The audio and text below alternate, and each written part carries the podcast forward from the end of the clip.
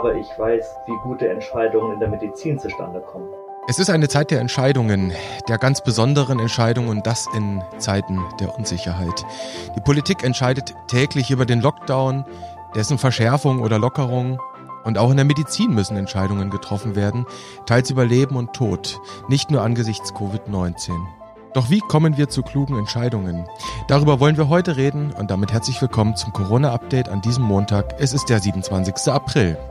Wir, das sind Martin Scherer Präsident der Deutschen Gesellschaft für Allgemeinmedizin und Familienmedizin, der DEGAM und Direktor des Instituts und Poliklinik für Allgemeinmedizin am UKE in Hamburg. Und ich bin Dennis Nürsler, stellvertretender Chefredakteur und Nachrichtenchef der Ärztezeitung aus dem Hause Springer Medizin. Guten Morgen, Martin Scherer in Hamburg. Guten Morgen. Herr Scherer, heute gibt es wieder eine gute Nachricht. Die Bundeskanzlerin hat übers Wochenende nicht mehr von Öffnungsdiskussionsorgien gesprochen. Das heißt, wir müssen den Podcast einstweilen nicht zweimal täglich machen. Das ist doch gut, oder? Das entlastet uns auf jeden Fall und die Hörer auch und die Hörer auch tatsächlich, äh, also da nun dieser Hinweis von uns in Richtung Bundeskanzleramt offenbar doch so fruchtbar war, wollen wir das dann auch entsprechend gutieren. Sie haben gerade auch unsere Hörer angesprochen, die wir doch sehr belasten mit unserem Podcast in positiver Hinsicht natürlich. Ab sofort haben wir nämlich entschieden, wollen wir bis auf weiteres den Podcast nur mehr alle zwei Tage veröffentlichen, nämlich regel regelhaft Montag, Mittwoch und Freitag. Herr Scherer, warum machen wir das? Ja, vielleicht noch ein kurzes Wort zur Bundeskanzlerin. Mir hat auf Twitter auch jemand gesagt, dass wir nicht gemeint gewesen seien, sondern Herr Laschet. Also so, so viel zur Hintergrundinformation, dass diese Öffnungsdiskussion Orgie oder dieser Begriff Orgie sich auf Herrn Laschet bezieht. Armin Laschet, Ministerpräsident in Nordrhein-Westfalen. Richtig. Also so viel dazu, aber wichtig, dass wir da drüber gesprochen haben und dass wir da nochmal auch auf die Notwendigkeit einer offenen Diskussion in jede Richtung hingewiesen haben. Da stehe ich auch nach wie vor zu.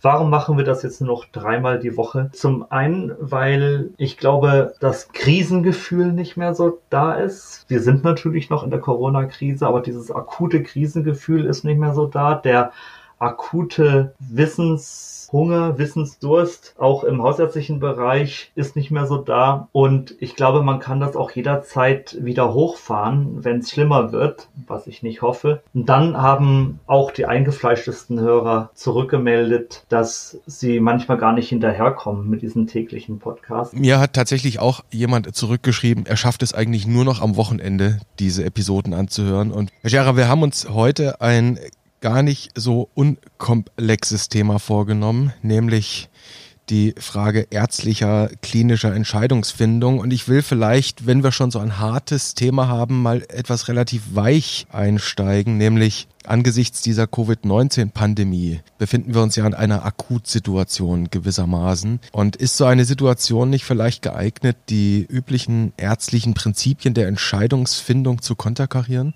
Ja, auch diese Frage ist alles andere als weich.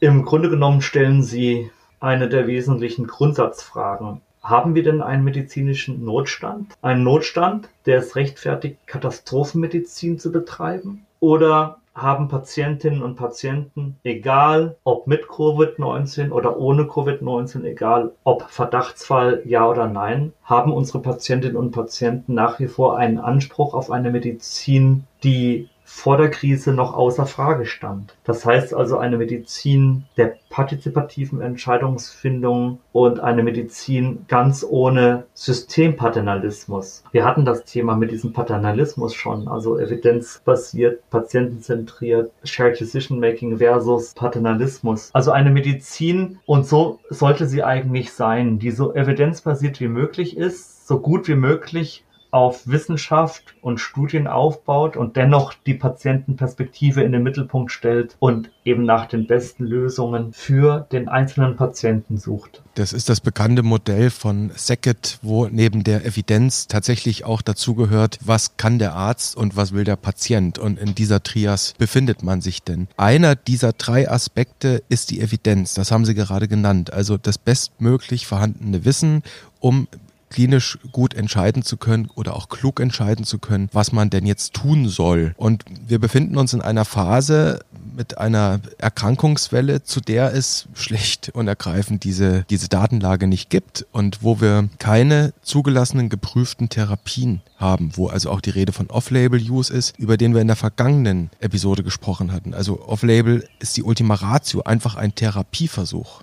Richtig, ja. Aber, aber ein Therapieversuch, den es auch vor Krisenzeiten schon gab. Also wir, wir haben jetzt das Off-Label-Thema, das gibt's nicht erst seit Covid-19, sondern das ist eigentlich Thema, solange ich Medizin betreibe. Also im Prinzip etwas, was dazugehört. Wann haben Sie das letzte Mal mit Off-Label handeln müssen? Es kommt immer wieder mal vor.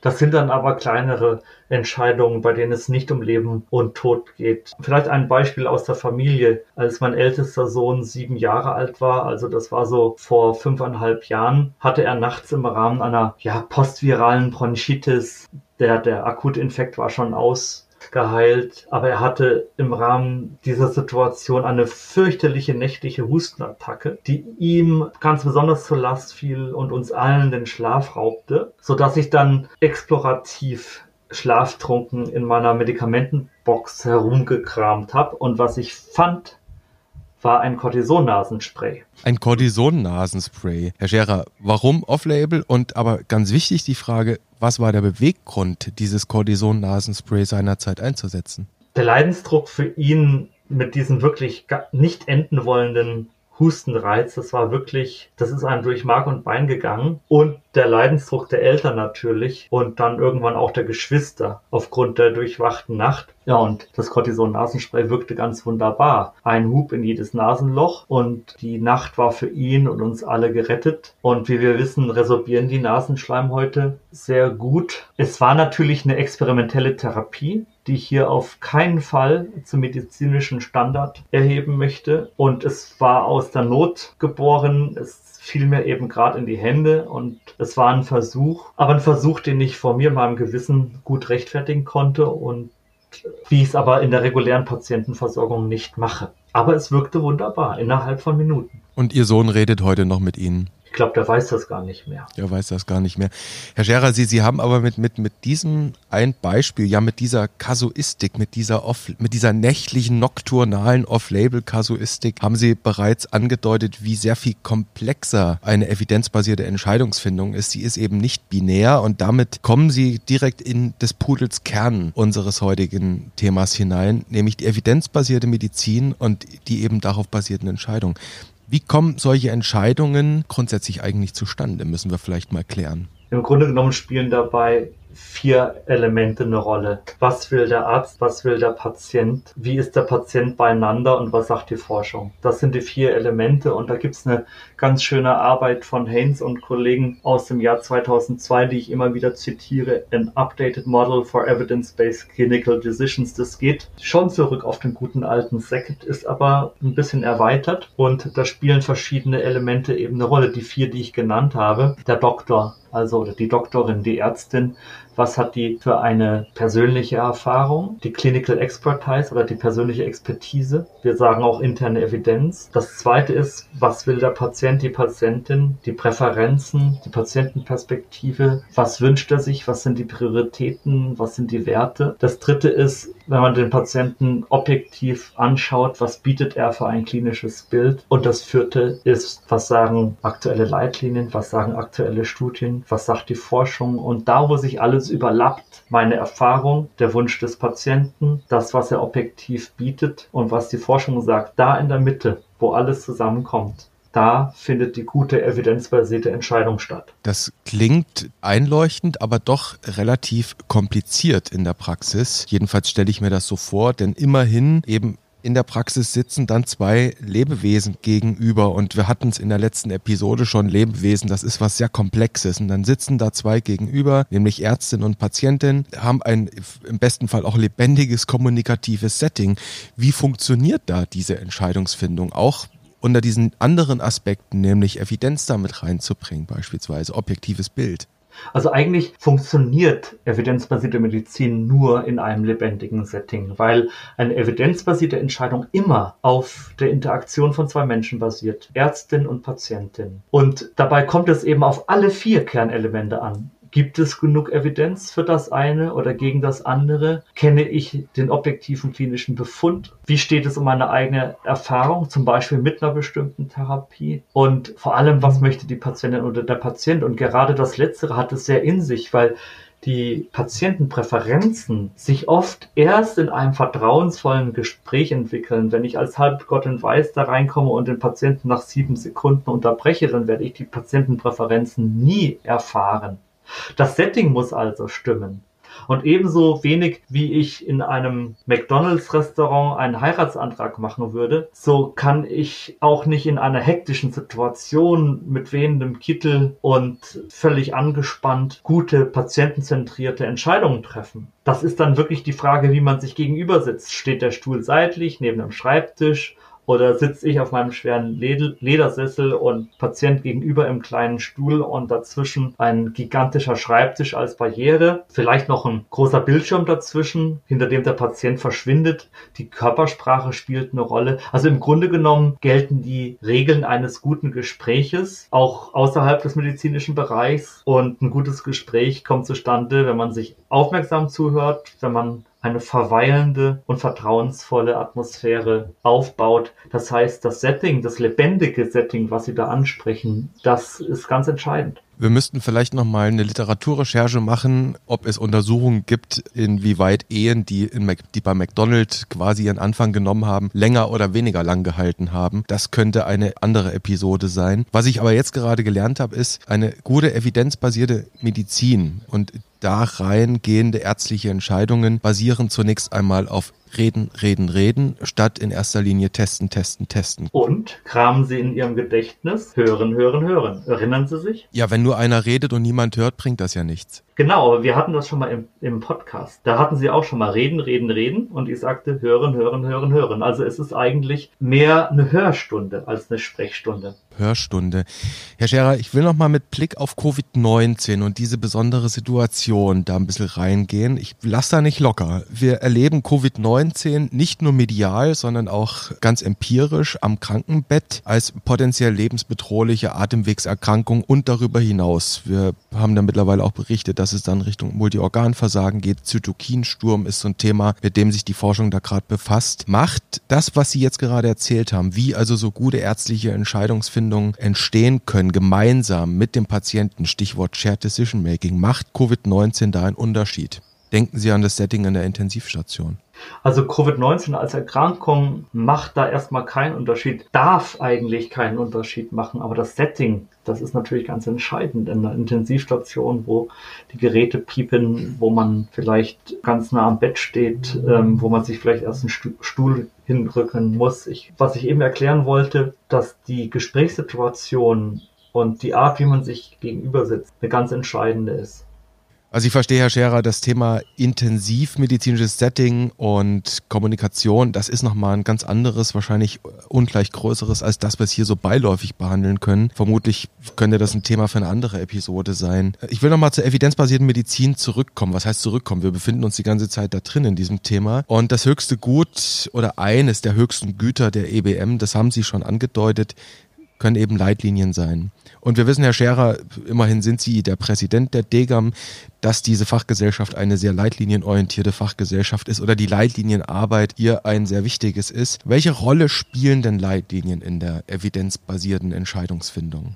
Leitlinien haben mehrere Funktionen. Bleiben wir zunächst in der Arzt-Patienten-Situation. Da sollen die Leitlinien eine evidenzbasierte Entscheidung unterstützen. Und sie können eben dabei helfen, den Stand der Forschung zusammenzufassen, können eine Übersicht geben, ohne dass ich selbst jeden Tag eine bestimmte Anzahl von Studien lesen muss. Und das Gute an Leitlinien ist, dass diese Studien dann auch eingebettet werden, eingeordnet in einen Kontext werden und dass die Studien auch von der Leitliniengruppe bewertet werden hinsichtlich der Qualität, der Relevanz und der Anwendbarkeit für den hausärztlichen Versorgungsbereich beispielsweise, so dass ich als Anwender dann nicht selbst erst noch ein methodisches Studium brauche, um das Ganze zu verstehen.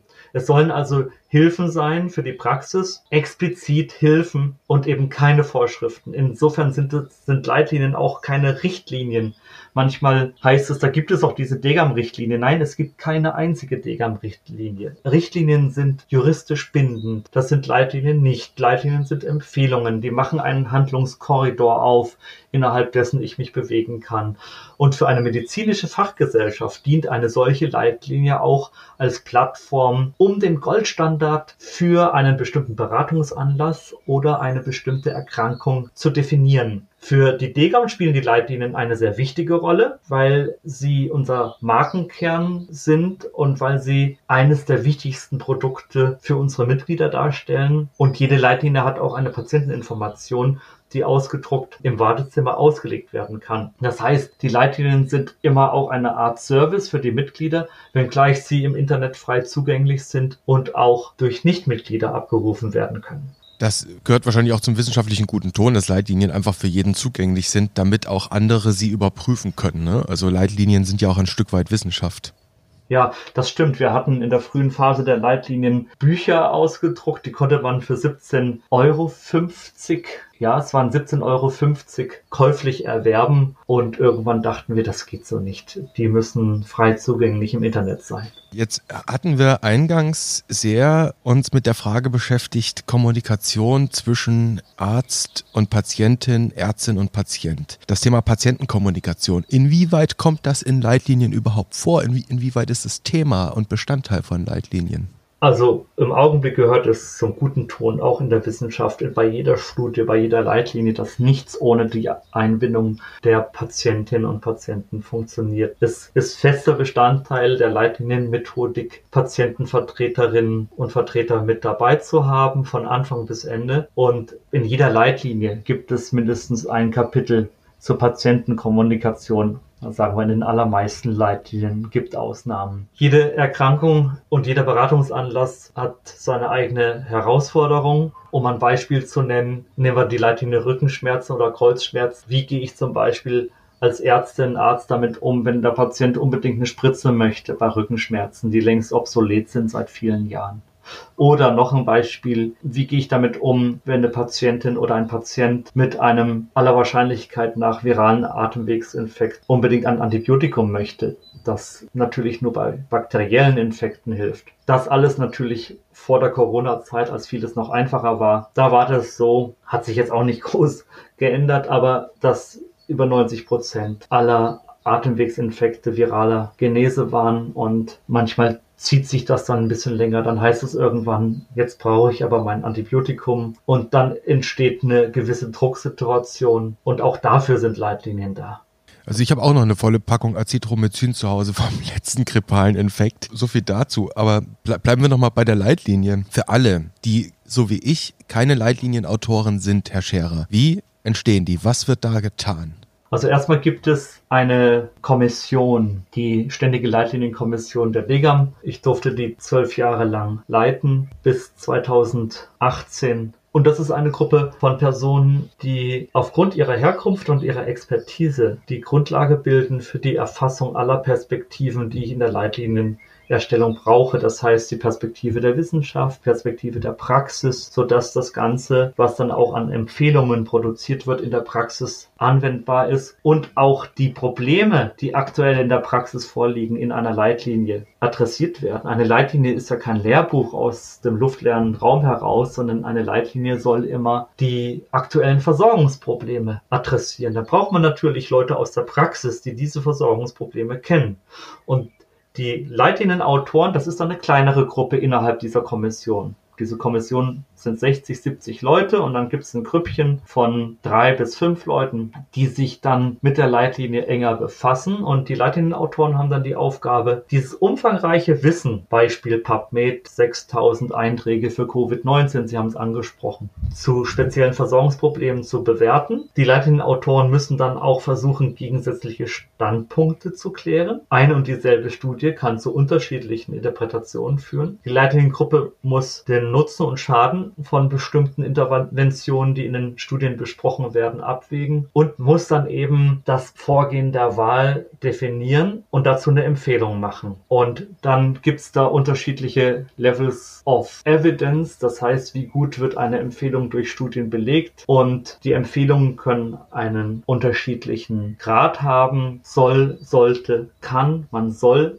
das und das tun, man sollte eine bestimmte Maßnahme tun oder man kann das tun. Und der Grad der Empfehlung oder die Stärke der Empfehlung geht eben darauf zurück, wie die Autoren die Wichtigkeit eine bestimmte Maßnahme einschätzen. Und es ist nicht immer so, dass hochrangige Evidenz, Klasse 1 Evidenz, wir hatten das in einem früheren Podcast, die höchste Stufe der Evidenz, Meta-Analysen zu randomisiert kontrollierten Studien, dass die höchste Stufe der Evidenz auch immer zur stärksten Empfehlung führt. Das heißt, von einer Soll-Empfehlung. Auch eine schwache Evidenz kann mal zu einer starken Empfehlung führen. Und dafür gibt es eben die Leitliniengruppe, die das bewertet und diskutiert diskutiert und sagt, ja, es gibt hier nicht den, die große Meta-Analyse oder den Cochrane Review, aber diese Empfehlung ist uns aus bestimmten Dingen so wichtig, dass wir eben doch eine starke Empfehlung draus machen. Und dann besteht so eine Leitlinie zum einen immer aus der Beschreibung des Versorgungsproblems. Warum machen wir die Leitlinie? Was soll durch die Leitlinie besser werden? Dann werden Diagnosevorgänge beschrieben, Diagnosekriterien, verschiedene Behandlungsvarianten beschrieben und natürlich wird auch immer die Zielgruppe klar gemacht. So entsteht eine Leitlinie. Und eine Utopie wäre, dass alle, alles, was wir so machen, auf Leitlinienwissen basieren kann. Das ist eine Utopie und die Realität ist, dass es so nie sein wird. Ich weiß nicht, ob wir hier mal schätzen sollen, wie viel Prozent der Entscheidungen in einer Praxis anhand von Leitlinien passieren können oder wie viel Prozent der Entscheidungen evidenzbasiert sein können. Wollen Sie mal schätzen? Puh, 10 Prozent, 20? Ja, so um den Dreh ungefähr.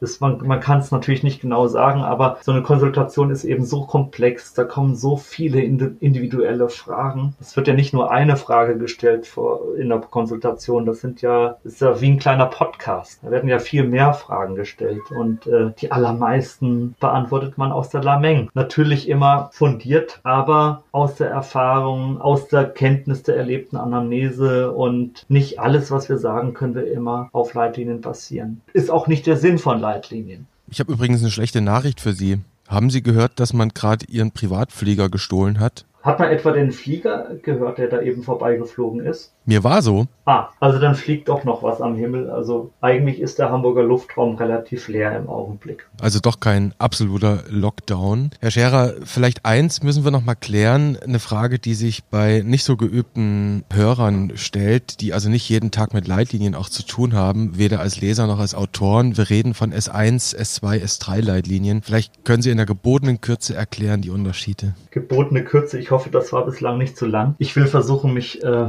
kurz zu fassen. Ich vergleiche das gerne mit Autos. S1, S2, S3. S bedeutet Stufe, die Stufe der Systematik oder der, die Stufe der Empfehlung. Eine S1-Leitlinie ist ein Kleinwagen, eine S2-Leitlinie ist ein Mittelklassewagen und eine S3-Leitlinie ist die Luxuskarosse. Eine S1-Leitlinie, wie zum Beispiel die DGAM Covid-19-Leitlinie, SARS-CoV-2-Leitlinie, das ist eine S1-Leitlinie, das ist eine Handlungsempfehlung einer Expertengruppe, in dem Fall uns unserer Arbeitsgemeinschaft Infektiologie und das ist eine Konsensfindung in einem informellen Verfahren. Dann gibt es S2-Leitlinien, die haben eine höhere Systematik, die sind etwas aufwendiger, dauern auch länger. S2E bedeutet, das ist eine Leitlinie, die ist evidenzbasiert, hat eine systematische Literaturrecherche hinter, hinter sich, eine Auswahl und Bewertung der Literatur oder eine S2K-Leitlinie, dann ist das ein repräsentatives Gremium mit bestimmten Fachgesellschaften und einer strukturierten Konsensfindung. Und die S3-Leitlinie ist die die höchste Stufe der Systematik. Das ist eine evidenz- und konsensbasierte Leitlinie. Im Grunde genommen ist es eine Leitlinie, bei der man beides hat, S2E und S2K. Das heißt, eine systematische Recherche mit Auswahl, Bewertung der Literatur und eben eine strukturierte Konsensfindung in einem repräsentativen Gremium. Das ist die Luxuskarosse der Leitlinien. Bedeutet aber nicht, dass das auch immer die beste inhaltliche Qualität sein muss. Das ist einfach die aufwendigste Methodik. Es gibt S1-Leitlinien, die inhaltlich inhaltlich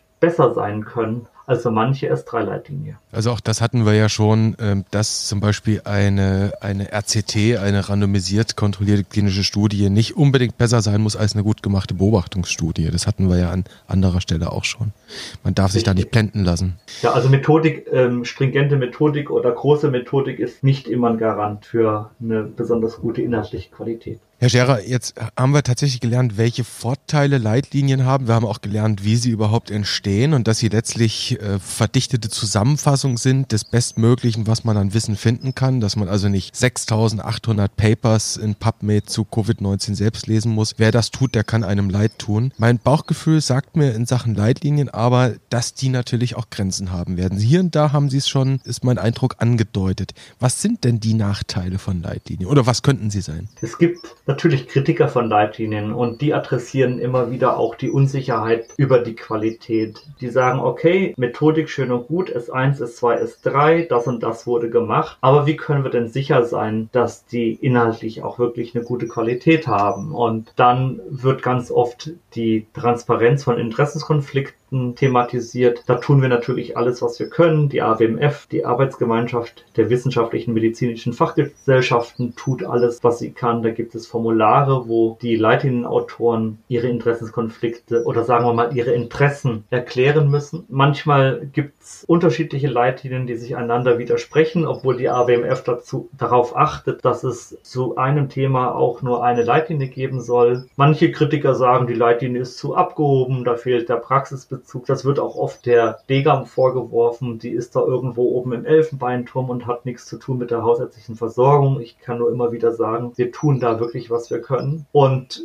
dann so rein technische Probleme. Wie ist denn die Leitlinie jetzt am Arbeitsplatz verfügbar? Ich will nicht, dass da immer irgendwas aufpoppt oder aufblinkt. Wie regle ich das? Einfach so, dass die Leitlinie dann auch, ja, vorliegt, ohne dass ich groß rumscrollen muss, nachschlagen muss, während mir der Patient gegenüber sitzt. Manche Ärzte haben eine gewisse Angst vor Reglementierung und sagen, ich bin Profi, ich mache das seit vielen Jahrzehnten so und so, ich brauche da nicht ständig ein Leitlinien-Update und fühlen sich dadurch ein bisschen eingeengt. Und dann die juristischen Implikationen von Leitlinien, die eigentlich eher in die Richtung gehen, dass Leitlinien die Ärztinnen und Ärzte schützen, dahingehend, dass sie eben den Goldstandard vorgeben und dann zum Beispiel für den hausärztlichen Bereich nicht irgendwelche Leitlinien aus dem gebietsärztlichen Bereich die Rolle spielen, sondern eben die hausärztlichen Leitlinien. Das heißt, eigentlich stellen sie dann auch einen gewissen juristischen Schutz dar. Und das, was sie eben sein sollen, das sind keine Zwangsjacken oder das sind keine engen Korridore, in die man dann hineingepresst wird. Man soll eine Entscheidungshilfe haben. Es soll die Versorgungsqualität gefördert werden. Man hat eine Patienteninformation noch mit dabei und last not least sollen sie dabei helfen, das zu tun, was wir jeden Tag versuchen, Fehler zu vermeiden. Herr Scherer, weder Zwangsjacke noch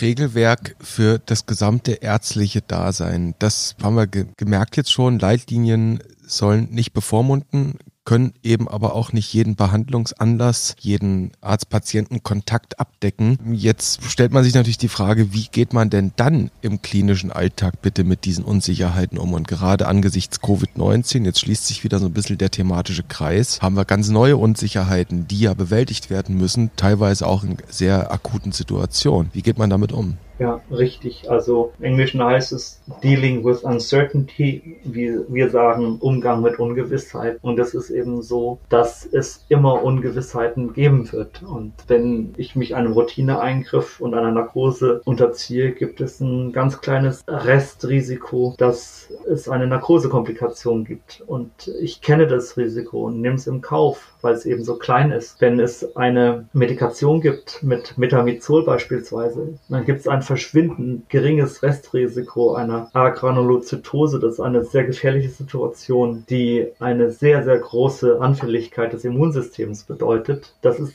eine hochgravierende Komplikation, die aber so selten ist, dass ich dann dennoch diese Restunsicherheit in Kauf nehme. Wenn ich einen Patienten vor mir habe, der keinen Hinweis eines abwendbar gefährlichen Verlaufes zeigt, Kopfschmerzen hat, aber die Red Flags, also die Warnhinweise alle negativ sind, dann kann ich davon ausgehen, dass kein Hirntumor, keine Blutung, kein Hydrocephalus oder ähnliches vorliegt. Aber es bleibt immer ein gewisses Restrisiko und dieses Restrisiko können auch Leitlinien nicht ausräumen. Mein Eindruck ist, dass auch unser Umgang mit Ungewissheit sich verändert hat, gerade jetzt auch in dieser Krise. Gleichzeitig nehme ich aber auch in der Patientenversorgung wahr, dass die Toleranz im Augenblick gegenüber Ungewissheiten, die eigene Person betreffend, deutlich herabgesetzt ist, weil einfach so viel Angst unter uns ist, weil so viel unklar ist, weil das Virus einfach gefährlich ist. Und viele Menschen sagen,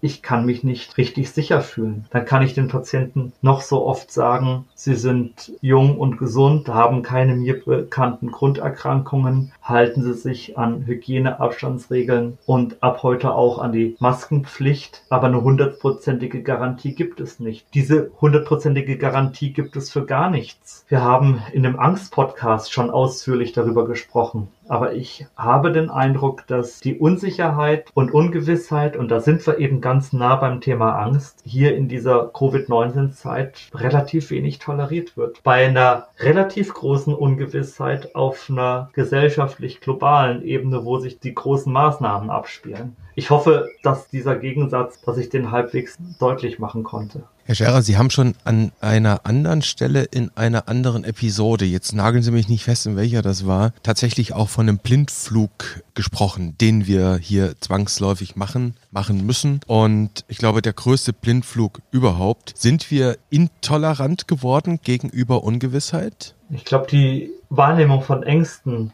hat sich verschoben. Wir hatten das im Angst-Podcast, dass wir im Straßenverkehr, im Haushalt ganz massiven Risiken ausgesetzt sind, aber dass es eben das unbekannte Risiko ist, das wir als besonders unangenehm wahrnehmen. Und deshalb würde ich sagen, ja, bei Covid-19 tolerieren wir auf der Ebene der eigenen Betroffenheit die Ungewissheit schlechter als bei anderen Dingen. Dann wollen wir zu guter Letzt, Herr Scherer, schauen, wie wir vielleicht ein Stück weit mit dieser Umgew Ungewissheit besser umgehen können. Und da sind wir wieder beim Stichwort Leitlinie. Und wir haben schon gesagt, die DGAM hat eine S1 Covid-19 Handlungsempfehlung. Und das ist eine Living Guideline, die also regelmäßig aktualisiert wird. Zuletzt am vergangenen Freitag. Was ist denn neu da drin? Also ich sag gleich, was neu ist, aber das Gute an dieser S1-Leitlinie ist, dass sie wirklich eine Living Guideline ist, dass die immer wieder frisch gehalten wird. Wir probieren es mit wöchentlichen Updates. Unsere AG Infektiologie ist da wirklich fast Tag und Nacht dran. Und diese S1-Leitlinie, die gibt etwas Sicherheit. Das kann man schon sagen, weil sie ganz klare Informationen zum Management gibt. Und wenn ich mir die anschaue, dann bin ich zumindest auf der Handlungsebene ein Stück sicherer. Das, was an der aktuellen S1-Leitlinie neuer ist oder verändert ist, das sind ein paar Empfehlungen. Wir haben uns da nochmal etwas intensiver zur Schutzausrüstung geäußert und wir haben dann auch die Entscheidung über eine stationäre Einweisung. Auch das hat ja ganz viel mit Unsicherheit zu tun. Haben wir noch mal ein bisschen besser ausformuliert oder ein bisschen ausführlicher ausformuliert, dass es eben keine validierten Scores gibt mit einfachen Cut-off-Werten. Also da haben wir wieder das mit der Unsicherheit und dass die Sicherheit eben durch die hausärztliche Einschätzung und die Entscheidung zur stationären Einweisung erst, also dass, dass die entscheidend ist und dass diese hausärztliche Abwägung zusammen mit dem Patienten oder der Patientin, die man seit vielen Jahren kennt, dass die durch keinen Cut-off-Wert ersetzt werden kann. Da gibt es den CRB 65 Index, der als Hilfe herangezogen werden kann, aber das hausärztliche Urteil setzt sich aus einer Vielzahl von Informationen zusammen, wie zum Beispiel die Komorbiditäten, die ganz entscheidend sind. Welche Komorbiditäten hat die Patientin? Welchen Allgemeinzustand hat sie? Was ist das subjektive Befinden? Da haben wir wieder die Kommunikation. Das subjektive Befinden finde ich wirklich nur raus, wenn ich gut höre, wenn das Setting stimmt, wenn ich reden lasse. Und das müssen jetzt keine ausufernden Geschichten sein, aber ich muss da mit einem feinen Ohr hören. Frage der Atemnot in Ruhe oder bei Belastung, Husten spielt eine Rolle und weitere Beschwerden, die Körpertemperatur, Herzfrequenz, Blutdruck, Blässe, Kaltschweißigkeit, Sauerstoffsättigung und last not least dann auch das Ergebnis der körperlichen Untersuchung, insbesondere der Auskultation. Wir hatten ganz am Anfang die Komorbiditäten angesprochen. Da spielen insbesondere kardiovaskuläre Erkrankungen eine Rolle, also der Bluthochdruck, Diabetes mellitus und dann gibt es andere Risikofaktoren. Ich muss mir die Medikation anschauen, die Immunsuppression, eine potenziell vorliegende Immunsuppression. Und dann als ein Kriterium eben auch das biologische Alter. Mit biologischem Alter meinen wir eben den Gegenentwurf zum chronologischen Alter, dass man jetzt nicht einen Patienten allein aufgrund des chronologischen Alters, weil er über 75 ist, beispielsweise einfach als Risikopatient pauschal erklärt, sondern das biologische Alter, das sich eben aus ganz vielen Parametern zur Organfunktion zusammensetzt. Also Hilfen zur Entscheidung über eine stationäre Einweisung und bei der stationären Einweisung, da spielen ja die Fragen der Unsicherheit gerade eine ganz große Rolle und das haben wir nochmal etwas ausführlicher thematisiert in der aktuellen Version. Ähm, letzter Punkt, wir haben die Antikörper- oder ELISA-Testungen noch etwas abgedatet und zwar dahingehend, dass nach vorliegenden Daten die Mehrheit der infizierten oder erkrankten Patienten Antikörper erst nach sieben bis elf Tagen entwickelt und dass es daher nicht sinnvoll erscheint, einen serologischen Test vor Ablauf von zwei Wochen durchzuführen. Und hinzu kommt, das haben wir auch schon ein paar Mal gesagt, dass die aktuell verfügbaren Antikörpertestungen überwiegend noch nicht extern validiert oder evaluiert sind. Die berichteten Sensitivitäten und Spezifitäten sind an sehr kleinen Stichproben erhoben worden und die Bestätigung der kursierenden Zahlen für Sensitivität und Spezifität, die stehen noch aus. Noch Fragen? Herr Scherer, jetzt haben Sie mich fast platt gemacht. Ähm, also immerhin, mein Eindruck, diese Neuerung in dieser Living Guideline scheint sich tatsächlich auch ein bisschen mit der Frage zu beschäftigen. Wie können wir Unsicherheiten, die es im Moment gibt, ein bisschen dämpfen zumindest? Stichwort stationäre Aufnahme, Stichwort Antikörpertestung. Deswegen der Lesetipp für alle. Wir verlinken es in unseren Show Notes. Einfach in diese Leitlinie hineinzuschauen. Es sind keine 200 Seiten, so viel sei verraten. Herr Scherer, das war ein großes Thema, deswegen auch eine große Episode. Ja, ähm, Herr Nössler, eine Bitte. Entschuldigung, wenn ich da nochmal kurz reinkritsche. Darf ich einmal den Autoren dieser Leitlinie namentlich danken? Natürlich dürfen Sie das. Das sind alphabetisch Hannes Blankenfeld, Hanna Katuschkiewicz, Michael M. Kochen, Josef Pömsel und das sind die, die da die ganze Zeit aktiv dran arbeiten unter Mitarbeit von Hans-Otto Wagner. Also danke nochmal an die ganze Gruppe. Ich glaube, da ist etwas ganz Besonderes für fällig.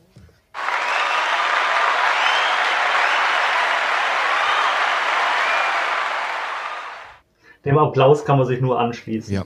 Herr Scherer, als ein, ein großes Thema, mit dem wir uns heute beschäftigt haben und wahrscheinlich auch hier und da wirklich nur nähern konnten. Das ist hier kein Hörsaal, in dem wir sind und wir, wir können Themen auch immer nur punktuell bearbeiten. Aber das lässt uns Gelegenheit oder Material für andere Episoden. Und Sie wissen, was an dieser Stelle folgt, nämlich meine Frage, ob Sie es mit einem Cliffhanger versuchen wollen.